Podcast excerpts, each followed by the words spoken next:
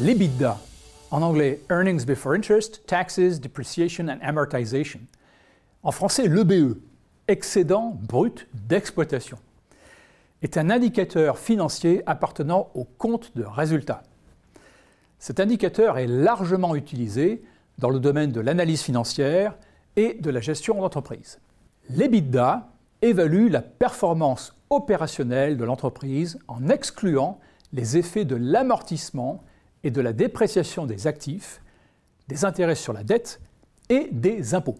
Alors concrètement, on calcule l'EBITDA en déduisant le coût des marchandises et services vendus, des ventes, ainsi que les dépenses de fonctionnement. Cette mesure offre une vue de la performance opérationnelle de l'entreprise.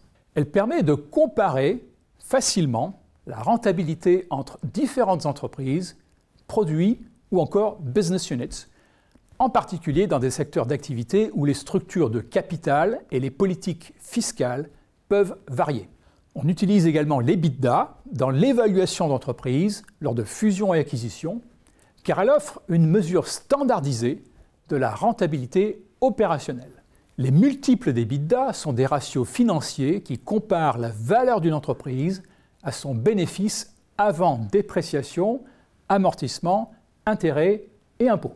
Ces multiples sont calculés en divisant la valeur d'entreprise par l'EBITDA de l'entreprise.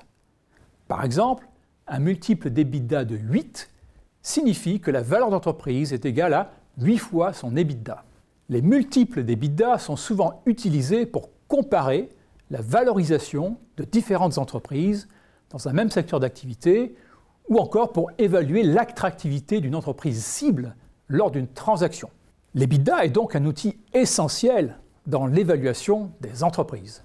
Malgré ses avantages, elle présente cependant plusieurs limites. En tant qu'indicateur de rentabilité, l'EBITDA ne tient pas compte des coûts d'investissement en capital, tels que l'amortissement et la dépréciation, qui sont des éléments essentiels pour maintenir et développer les activités de l'entreprise à long terme.